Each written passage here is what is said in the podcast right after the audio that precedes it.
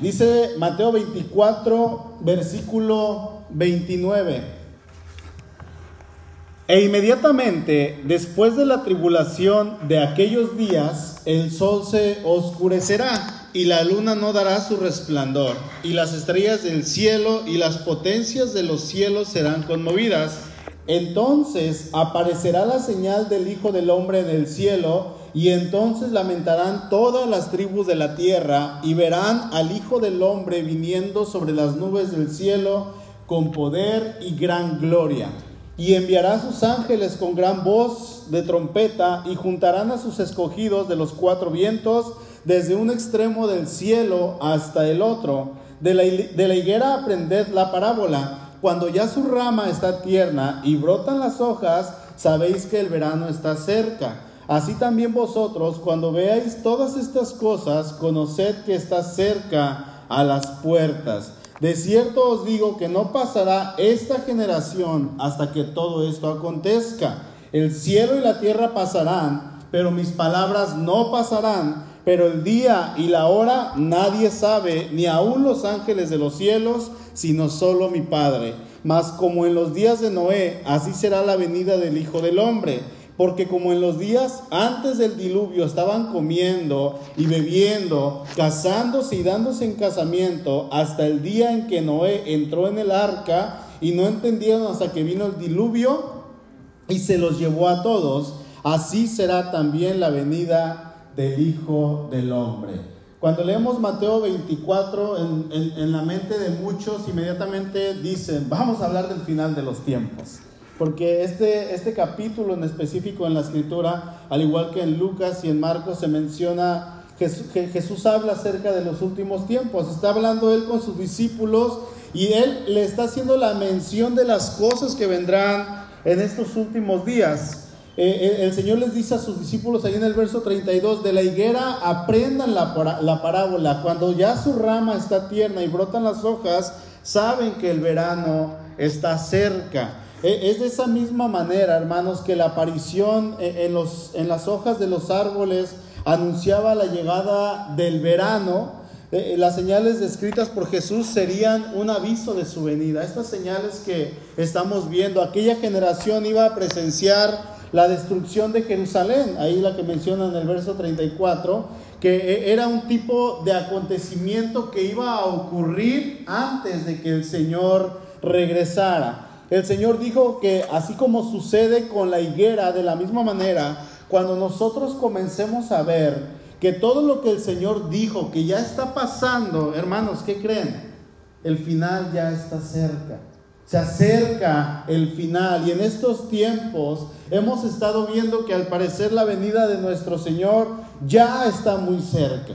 Ya está cerca porque resulta que afuera en el mundo, en este mundo donde vivimos, está pasando todo. Todo lo que el Señor dijo que pasaría. Y vamos a ver en esta mañana dos puntos rápidamente en los cuales el Señor nos va a mostrar que su venida está cerca por todo lo que nosotros estamos viendo en los acontecimientos, en las noticias, en los periódicos, en las redes sociales. Y cada vez todo esto nos está llevando a entender que nuestro Señor ya está a las puertas, ya está aquí viniendo y nosotros anhelamos, yo en lo personal anhelo que mi Señor venga por su iglesia, que venga por nosotros.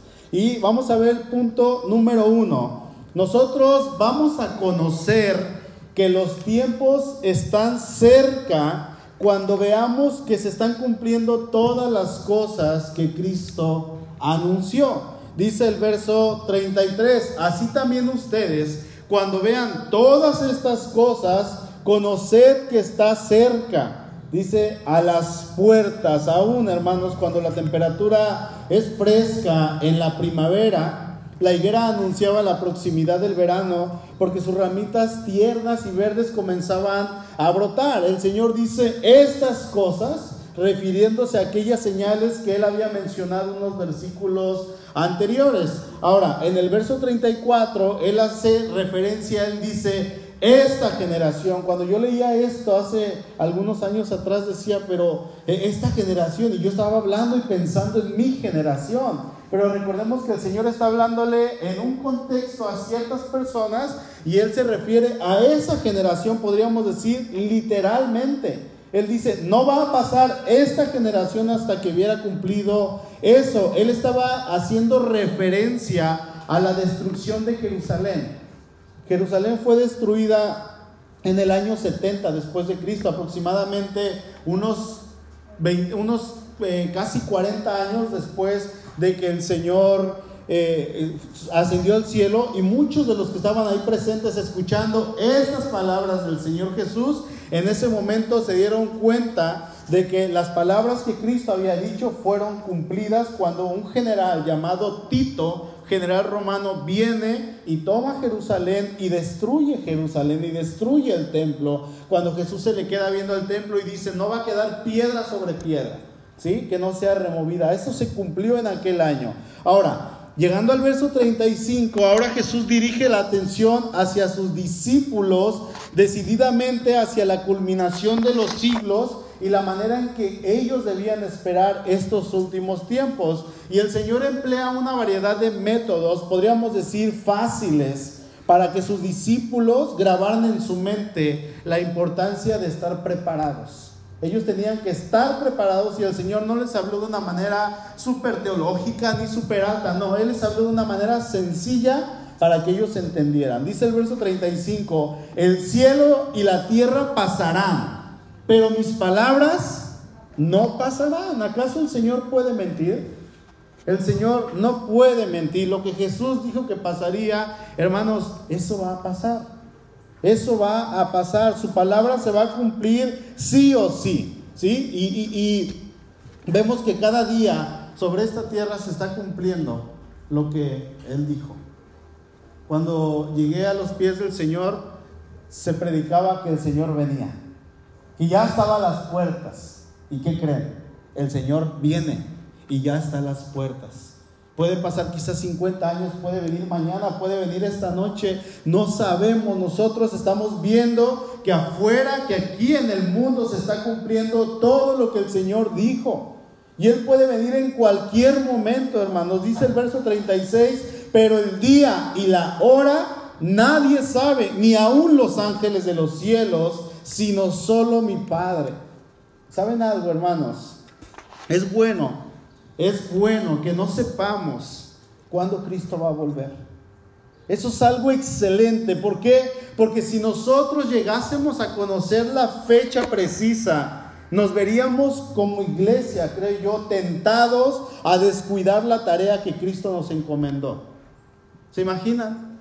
Nos veríamos tentados o, o peor aún, podríamos decidir irnos afuera a pecar teniendo eh, el pensamiento de decir, al final nos volvemos al Dios justo, al final regresamos a los pies de Cristo. Pero hermanos, el cielo no es la única meta en la que nosotros debemos estar confiados como si no hubiera nada que hacer. No quiero que me malinterpreten. El cielo es la meta. Es hacia nosotros tenemos, hacia donde nosotros nos dirigimos y donde ya tenemos nuestro lugar apartado.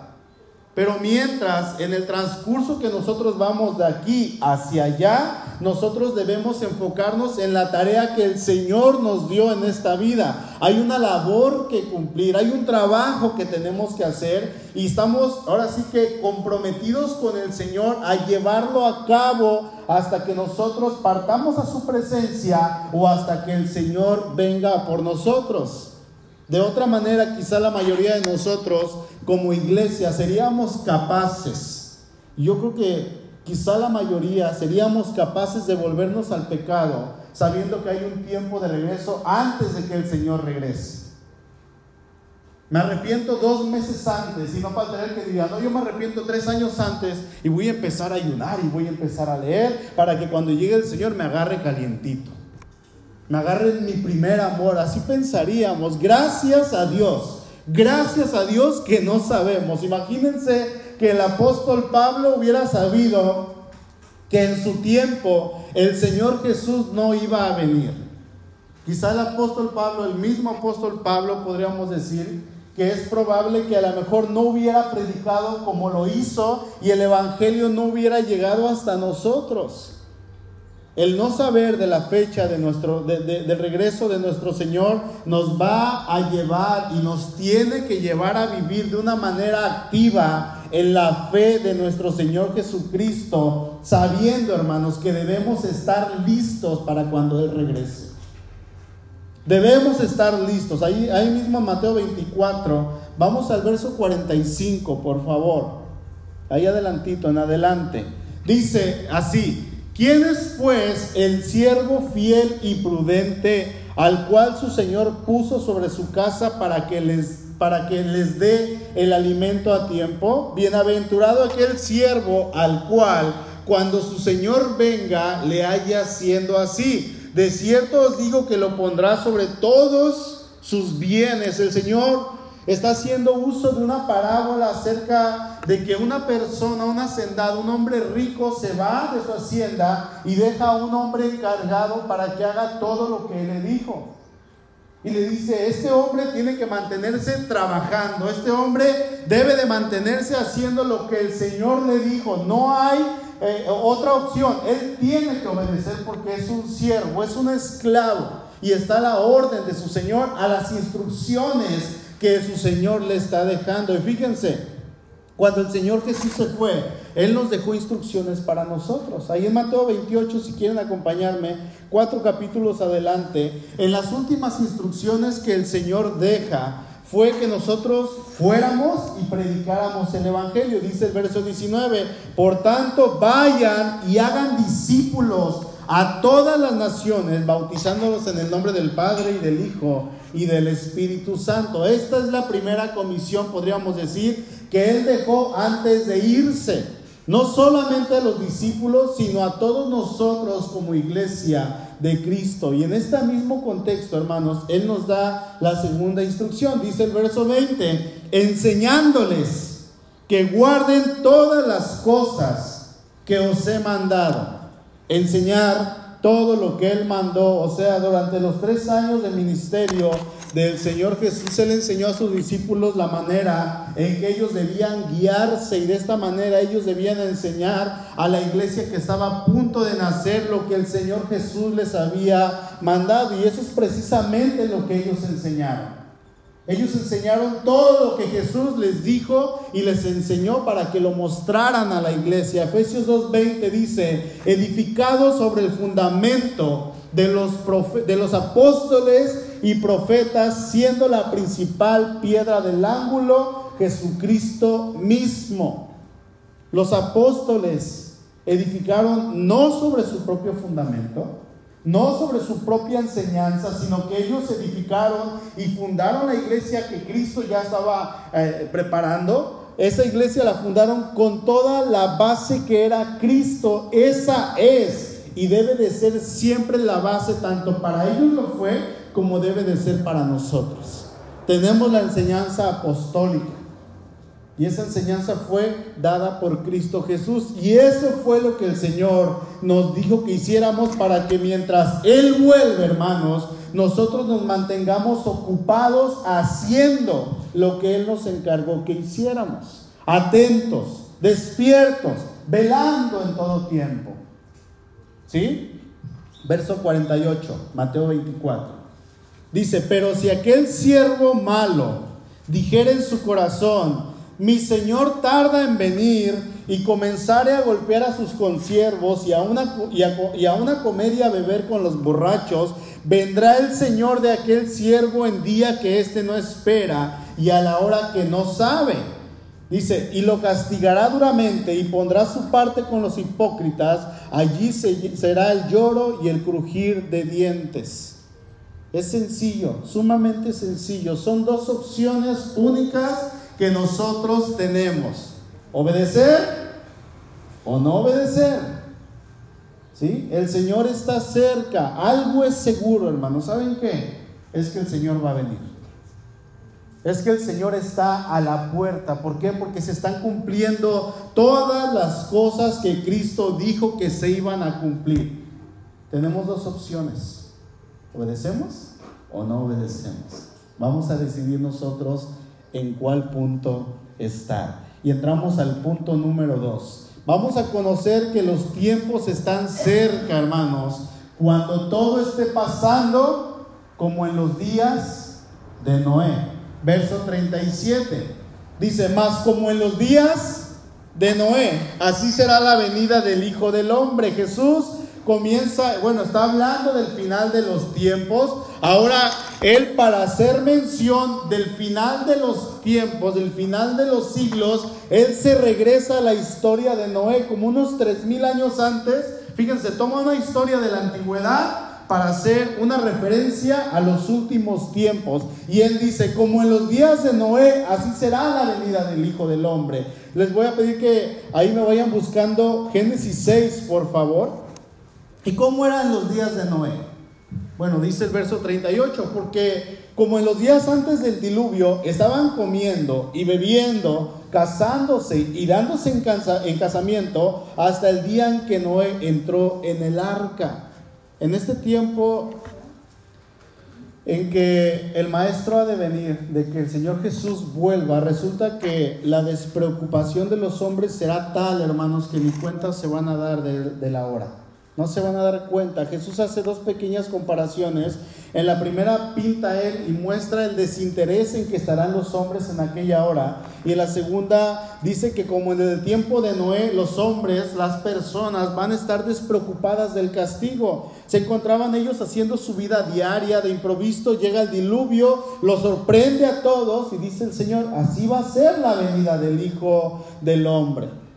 ¿Sabían que en la Biblia, en los profetas, se habla de guerras que vienen, de destrucción, de castigo, de juicio, y siempre por causa de la desobediencia del hombre? Pero, hermanos, nunca, nunca sin la advertencia de Dios. El Señor siempre estuvo advirtiendo a su pueblo. Ahí en Génesis 6 dice el verso 1, aconteció que cuando comenzaron los hombres a multiplicarse sobre la faz de la tierra y les nacieron hijas que viendo los hijos de Dios que las hijas de los hombres eran hermosas, tomaron para sí mujeres escogiendo entre todas. Y dijo Jehová, no contenderá mi espíritu con el hombre para siempre, porque ciertamente él es carne, mas serán sus días 120 años. El ser humano comienza a degradarse, cuando éste se comienza a multiplicar en la tierra, el ser humano en su pecado se comienza a hundir cada día más y más y más, se comienza a olvidar de Dios a tal grado que su pensamiento solamente era hacer el mal, hacer el mal, hacer el mal. Dice, dice el verso 5. Y vio Jehová que la maldad de los hombres era poquita o era mucha era mucha sobre la tierra y que todo designio de los pensamientos del corazón de ellos era de continuo solamente el mal. Y se arrepintió Jehová de haber hecho hombre en la tierra y le dolió en su corazón. Cuando el Señor mira, hermanos, esta creación, a Él le duele, dice la Biblia de las Américas en el 6.6, y le pesó al Señor haber hecho al hombre en la tierra. El Señor, hermanos, al ver tanta maldad que estaban practicando, le duele en su corazón.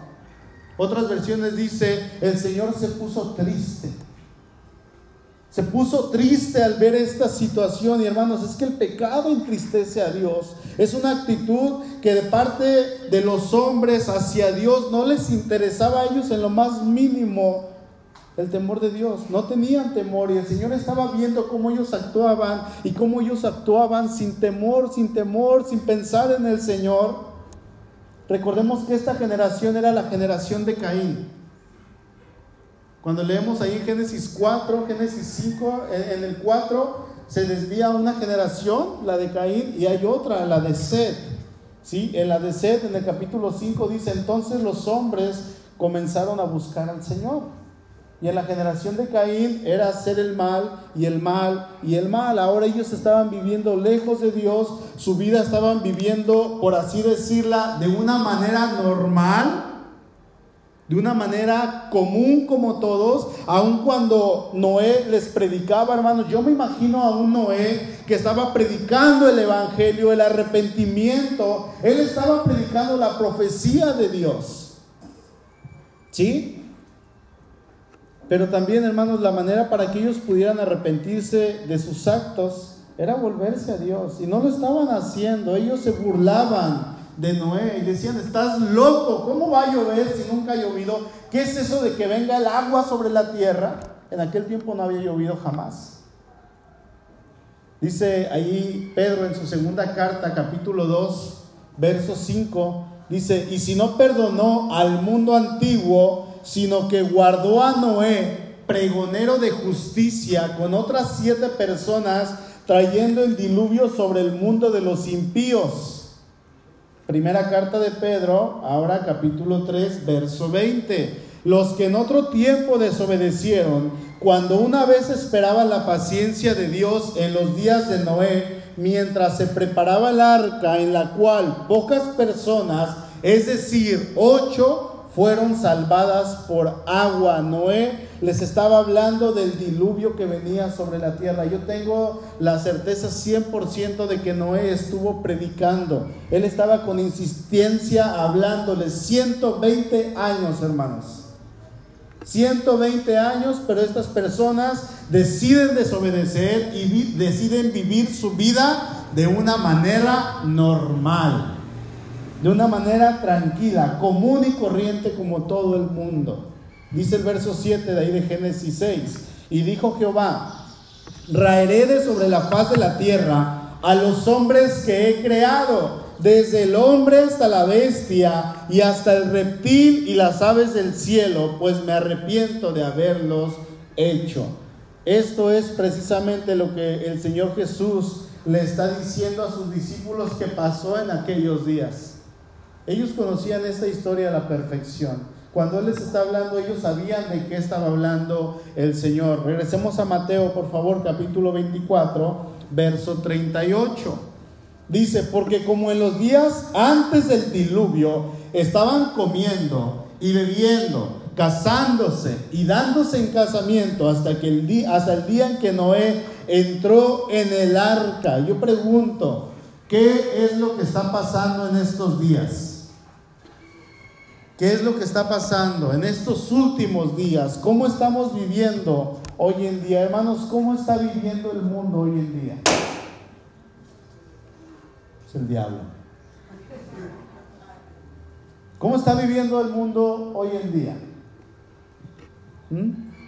¿Acaso será algo similar a lo que pasó en los días de Noé? ¿Podemos ver algunas similitudes? Dice ahí en la segunda carta de Timoteo capítulo 3, dice el, verso 1, también debes saber esto, que en los postreros días vendrán tiempos peligrosos, porque habrá hombres amadores de sí mismos, avaros, vanagloriosos, soberbios, blasfemos, desobedientes a los padres, ¿sí?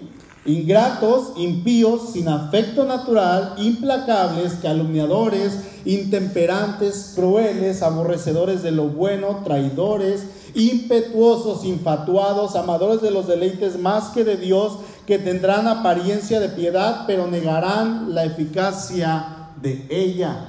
Hasta ahí vamos a leer. ¿Qué es lo que estamos viendo en estos tiempos? El apóstol Pablo le dice a Timoteo, en los postreros días, en los últimos días. Recuerden que Pablo estaba convencido, hermanos, de que el Señor Jesús venía hace dos mil años. Y si no vino hace dos mil años, tenemos dos mil años de ventaja. Podríamos decir que a lo mejor a nosotros sí nos toca que el Señor venga. Que se lleve a su pueblo, que nos vayamos con Él. Pero mientras debemos estar preparados, hermanos. Nosotros tenemos este entendimiento y es lo que estamos viendo hoy en día, es lo que está pasando en nuestro mundo. Así estamos y ¿saben qué? Esto va a empeorar. Esto se va a poner mucho más feo. Verso 39, Mateo 24. Y no entendieron hasta que vino el diluvio, dice, y se los llevó a todos. Así será también la venida del Hijo del Hombre. Vemos hoy que las personas que no conocen a Dios, las personas sin Cristo, hermano, no tienen ningún interés por las cosas de Dios. Lo llegan a mencionar en algunas ocasiones y de una manera superficial. de una manera así como si conocieran al Señor, pero no conocen. Los que no conocen a Cristo como su Señor y Salvador, hermanos, llegan a creer que Dios está con ellos y que Dios no los abandona. Y esto es una mentira. Estaba escuchando a, una señora hablar por teléfono hace unos días. Y hablaba, de cada 10 palabras decía 14 groserías. Demasiadas groserías, pero muchas. Y yo pensé, dije, qué mal se escucha, y más siendo una mujer. Y al final dice, pues sí, comadre, pero fíjate, Dios no nos deja. No hay ni un solo versículo que nos diga que Dios está con el, con, el impío. No hay ni uno solo. Al contrario, hermanos, Dios está contra el impío. ¿Quién es el impío? Todo aquel que ha pecado contra Dios, todo aquel que ha hecho lo malo, todo aquel que ha, roto la ley de Dios, o sea, todos. Nosotros hemos sido rescatados de esa manera de vivir. Acompáñenme por favor al Salmo 7, no me pierdan Mateo, Salmo capítulo 7. Dios, hermanos, está airado contra el impío. Y eso es lo que dice la palabra de Dios. Dice el versículo 11 del Salmo 7, Dios es juez justo y Dios está airado contra el impío. ¿Cuándo? Todos los días. No dice que el Señor se aira contra el hombre impío cada cierto tiempo, no. Dice que el Señor está airado contra el hombre impío todos los días. Una vez una persona cristiana estaba eh, también comentándole a otra persona que no era creyente, la otra persona estaba enferma y de alguna manera esta persona creyente para consolar a la otra persona le dijo, ¿sabe qué? Usted esté tranquila, Dios está con usted. Dios está con usted. Y yo me esperé a que terminara de hablar por teléfono porque sabía qué es lo que estaba pasando. Ya que termina, hermanos, esta persona que estaba enferma era una persona impía, cruel, que había hecho muchas cosas malas. Le dije, ¿sabes qué? No hables así ni para consolar, mejor dile la verdad. Dile la verdad. Dios está airado contra el impío. No hay un solo versículo que diga que Dios convive y que Dios ayuda al impío. Está la gracia común de Dios para toda la tierra. El sol sale sobre justos e injustos, Dios manda lluvia para todos, tenemos comida para todos. Esa es gracia común. De hecho, sigue diciendo el salmista en el verso 12.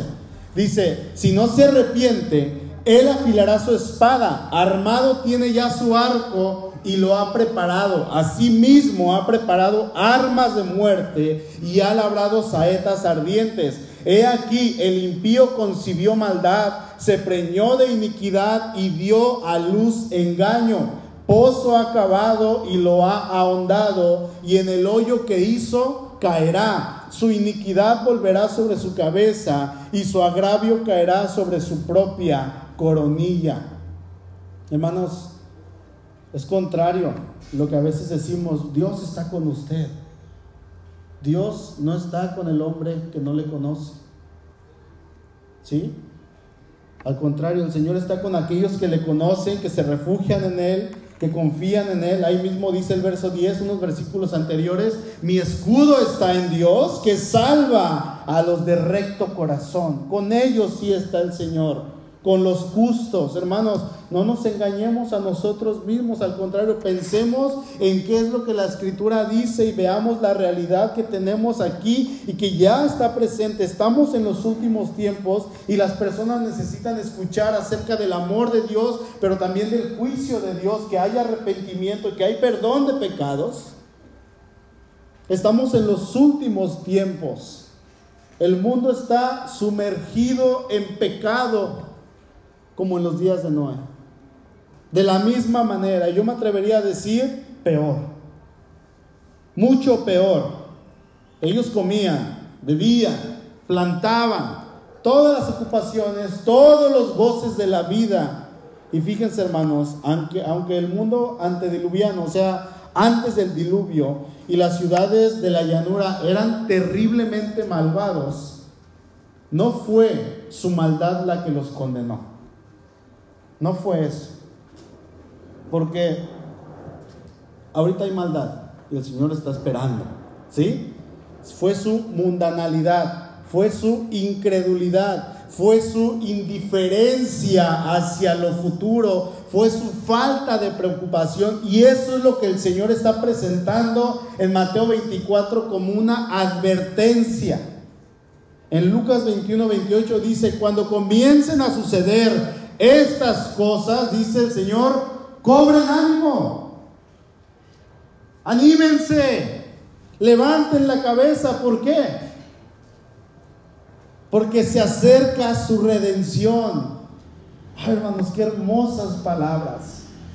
Deberían de ser palabras de gozo para nosotros cuando vemos que están pasando todas estas cosas, que el mundo se está sumergiendo en su pecado. Eso quiere decir que el Señor viene y que el Señor viene por nosotros. Él nos está advirtiendo. Él hablaba en primer lugar de la redención de ellos, como judíos, como pueblo de la opresión judía en la cual ellos se encontraban, pero en el sentido superior de estas palabras estaba hablando de la redención de todas las opresiones y las miserias del presente estado y de la futura aparición de Cristo Jesús en las nubes con poder y con gran gloria. Hermanos, esperar por el regreso del Señor no significa especular ociosamente acerca de cuánto falta para su venida. Hay pastores aquí en la zona que han dicho que el Señor venía como en el 2017, y luego en el 18, y luego en el 19, y luego en el 20. Ahora van a decir, van a dar fecha para este año. Y dicen la fecha exacta. Así, ayer, estaba pensando en, este, en esto y dije, cuando escuche a alguno así, a lo mejor espero que algún día me toque, le voy a decir, le puesto mi carro, pastor. Para que cuando llegue la fecha tener otro carro ya me deshago del mío. Nadie sabe, hermanos, la fecha. Debemos de estar esperando. No proponer fechas que el Padre no ha revelado. Tampoco nos da licencia para descuidar nuestras responsabilidades terrenales. Ya vimos cuáles son, hermanos. Nuestro Dios nos está llamando a ser prudentes. A poner atención en las cosas que vienen. A poner atención en lo que realmente importa que es enfocarnos en el reino de Dios y la vida eterna que Él nos ofrece. En eso es lo que debemos poner atención. Al mundo entero, hermanos, parece no importarle en lo más mínimo el hecho de que ya estamos en los últimos tiempos. No lo creen, no lo ven venir. Y los que dicen saberlo, no prestan atención y siguen haciendo su vida de manera normal, así como en los días de Noé. ¿sí? Comen, beben, se casan y se dan en casamiento y podríamos añadir a esta lista que el Señor Jesús dijo, podríamos decir que están trabajando y enfocándose en su trabajo y descuidando a la familia, están casándose y divorciándose, están haciendo con el sexo que Dios le dio, pero no estando contentos con él, lo cambian mutilando su cuerpo. Eso está pasando teniendo padres y no los honran, teniendo hijos y matándolos desde el vientre antes de nacer, teniendo familia y cambiándola por otra con el adulterio. La lista podría seguir. Más y más grande, hermanos, estamos literalmente como en los días de Noé. Y peor. Todo el mundo está viviendo su vida normal. Todos tienen su vida de una manera normal, pero va a pasar así como dijo el Señor en el verso 39, y no entendieron hasta que vino el diluvio y se los llevó a todos. Así será también la venida del Hijo del Hombre. Quizá las personas no van a entender hasta que venga Cristo. Quizá no van a entender. No esperemos, hermanos, a que ellos se pierdan. Tenemos trabajo que hacer. Tenemos mucho trabajo que hacer, tenemos que dar testimonio de quién es el que vive en nosotros. Tenemos que entregar nuestra vida en totalidad al Señor. Ya basta de ser flojos, hermanos, en las cosas de Dios. Es que estoy cansado. Es que no tengo tiempo. Es que mi trabajo es que mis hijos, es que mi esposa. Obviamente el Señor nos manda a enfocarnos en unas cosas que es la familia primero, pero es que, y el es que, y el es que nos lleva a dar un mal testimonio. Las personas, hermanos, en los días de Noé estaban viviendo de una manera normal, pero ya se les había advertido antes. Y una tarde estaban cocinando y los niños estaban jugando y las personas estaban emborrachándose, teniendo planes para el futuro, haciendo su vida normal. Y el otro día, ¿saben qué pasó? Llegó el agua y se los llevó a todos a todos.